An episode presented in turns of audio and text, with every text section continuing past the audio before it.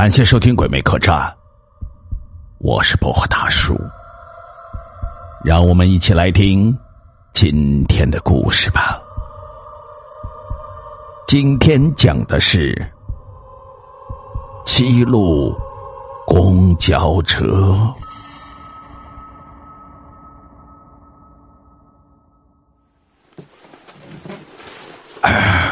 嗯，终于下班了，小慧，走，咱去吃宵夜吧。啊，不了不了，我还有篇文案没有写完，我得赶紧回家写，不然明天我就被骂死了。哎，好吧，雷总也真是，大周末的还要加班，还要写文案，哎呦，想想都烦。那我走了，拜拜。小华看了一下时间，二十三点二十八分。嗯嗯，确实不早了，回家吧。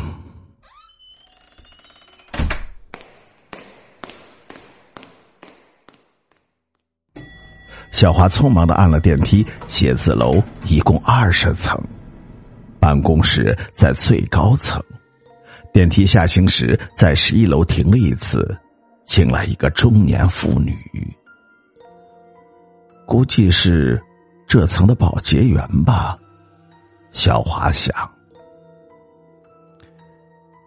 小姑娘，这么晚了才下班啊？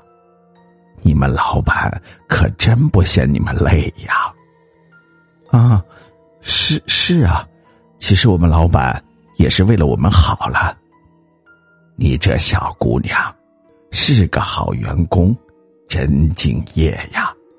现在的年轻人很少像你这样了，工作负责还不嫌累。电梯门开了，小华礼貌性的向阿姨说了一声再见，便匆忙往站牌走去。说来也是巧合。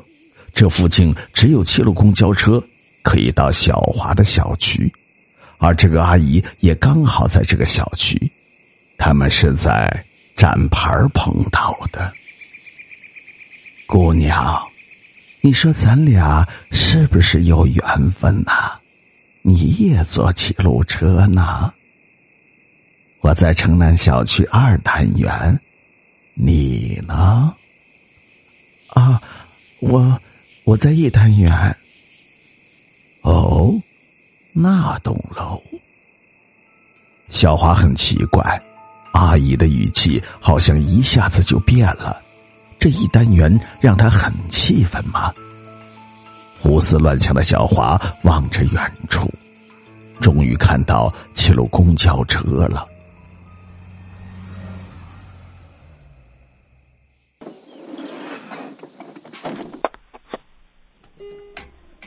他俩一起上了车。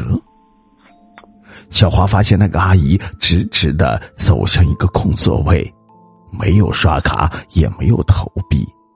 关键是司机并没有大呼小叫的让阿姨下车，而是像没有看到似的转过头继续的开车。小华发现，车里面就他和那个阿姨。大概是末班车的缘故吧。奇怪的是，那个阿姨坐在角落里，还伸手招呼小华也坐过去。来呀，姑娘，阿姨跟你讲讲我女儿的故事。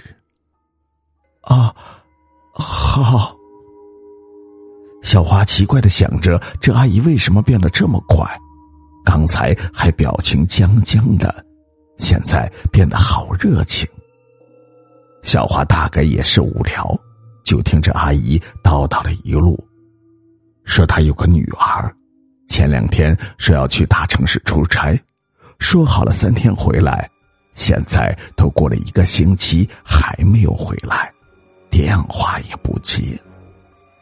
阿姨一路说个不停，小华的话匣子仿佛被打开。也跟着阿姨聊了起来。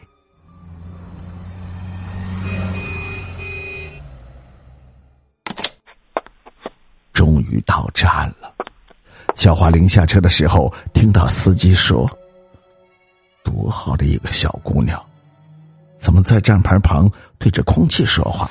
上了车还这样，压力太大还是病啊？”，